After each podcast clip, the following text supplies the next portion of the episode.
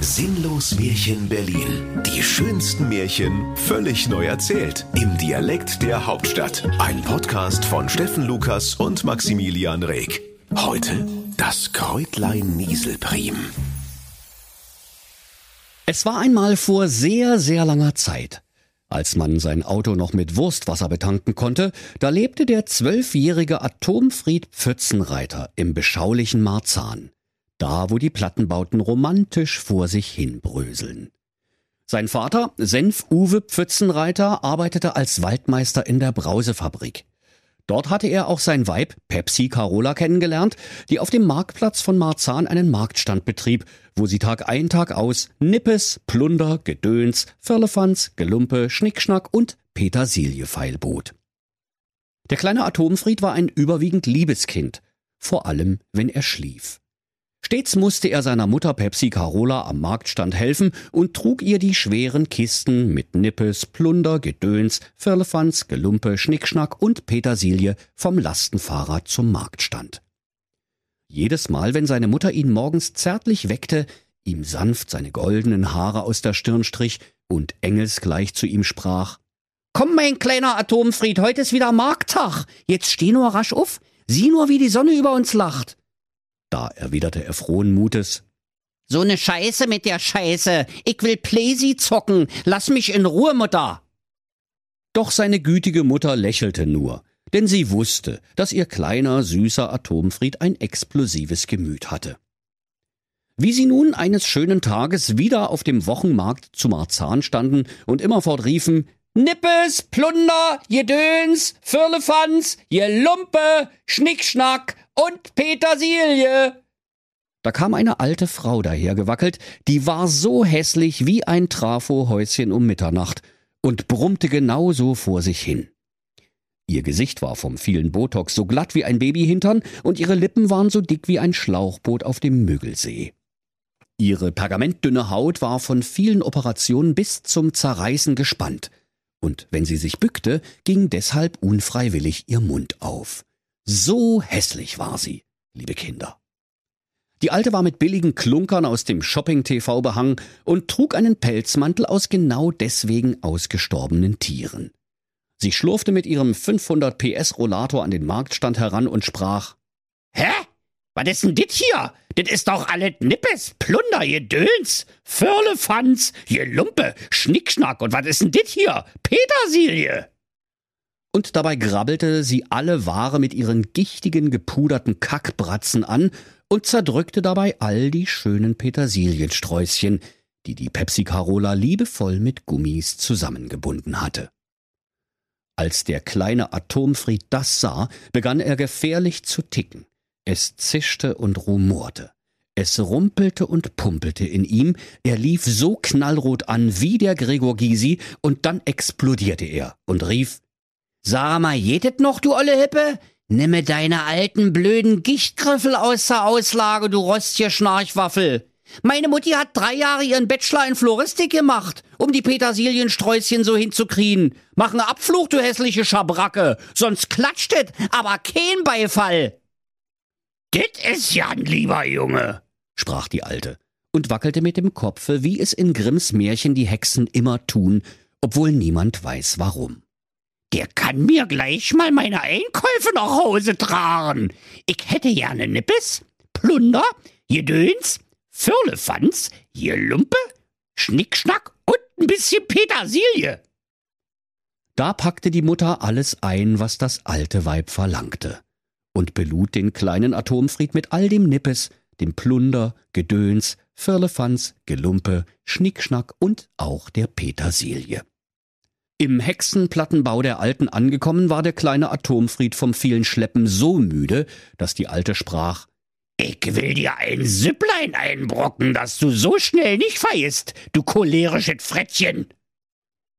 Hä, was hast du gesagt? fragte gähnend der Atomfried, und die Hexe beeilte sich zu sagen, ich will dir ein Süpplein kochen, dass du schnell wieder bei Kräften bist und dann jedet ab ins Bettchen.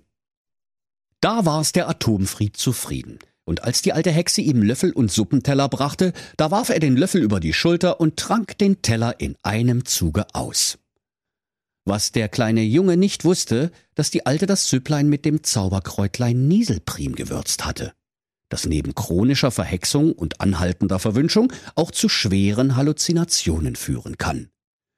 Da wurde es dem kleinen Atomfried so schwummrig wie einem Jägermeister nach zwölf Jägermeistern.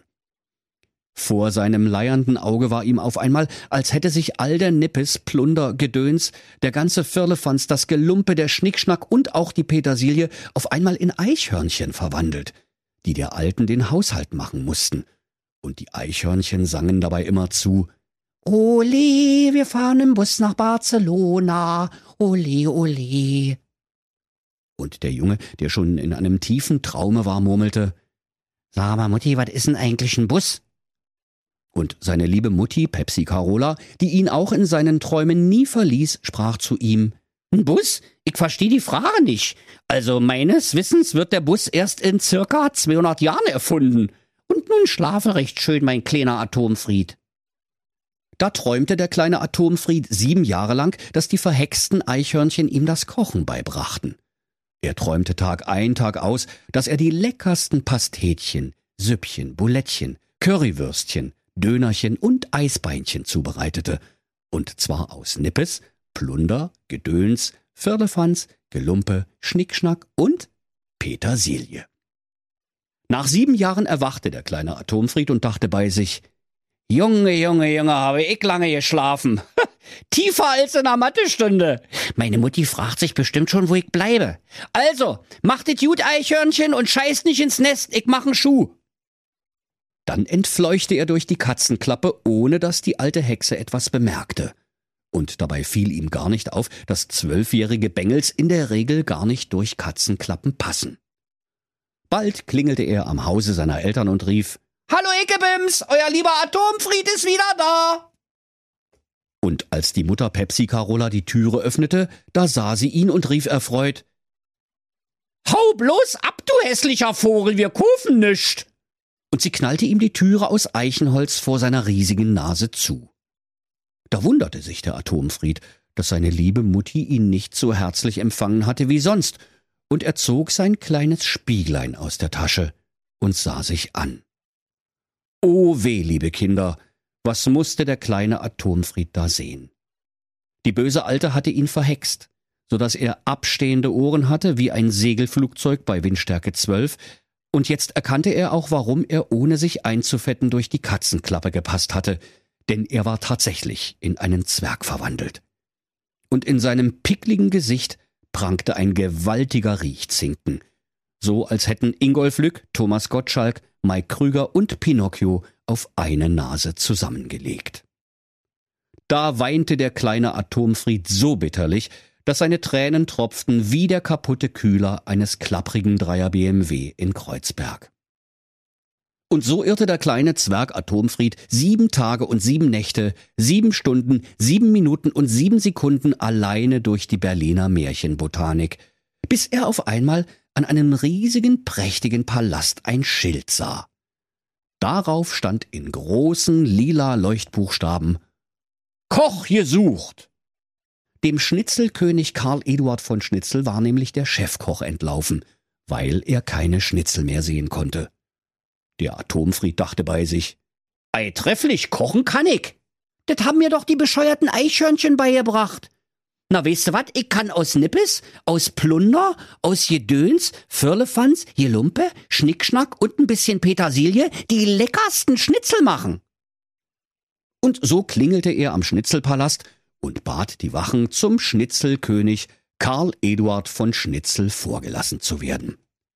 Die Palastsecurity, die so breit war wie eine Schrankwand mit Vitrine und so dämlich wie ein Schnitzel mit Pommes, lachte nur über den Zwerg mit der riesigen Nase und ließ ihn passieren. Denn sie hatten seit der Kündigung des Chefkochs nur gebratene Kellertreppe, Pferdeapfel mit Erdbeeren oder Schrippe mit Brot gegessen. So machte der Schnitzelkönig den Atomfried zum Chefkoch und fragte, Sag mal, wie heißt denn du eigentlich, mein Junge? Da sprach der Atomfried, Ich heiße Atomfried, euer Hochwürden. Doch der Schnitzelkönig erwiderte, Was ist denn das für ein bescheuerter Name? Atomfried, gibt's da ne Streffen daret? Und der Atomfried sprach, Naja, wenn das unbedingt sein muss, nennt mich doch einfach Zwergnase. Doch der Schnitzelkönig winkte ab. Hä? Nee, das kann ich mir erst recht nicht merken. Ich nenn dir einfach Petersilienkasper. Und jetzt ab in die Küche mit dir. Heute Abend kommt der Papst mit seiner Frau zum Abendbrot. Da wollen wir gepflegt Gänseleberpastete essen. Da musste der Atomfried auf den Markt gehen und drei Gänse kaufen.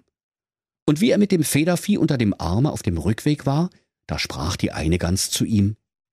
Halt ein, Atomfried, du darfst mir nicht die Leber rausnehmen. Ich bin nämlich in Wahrheit ja keine Jans.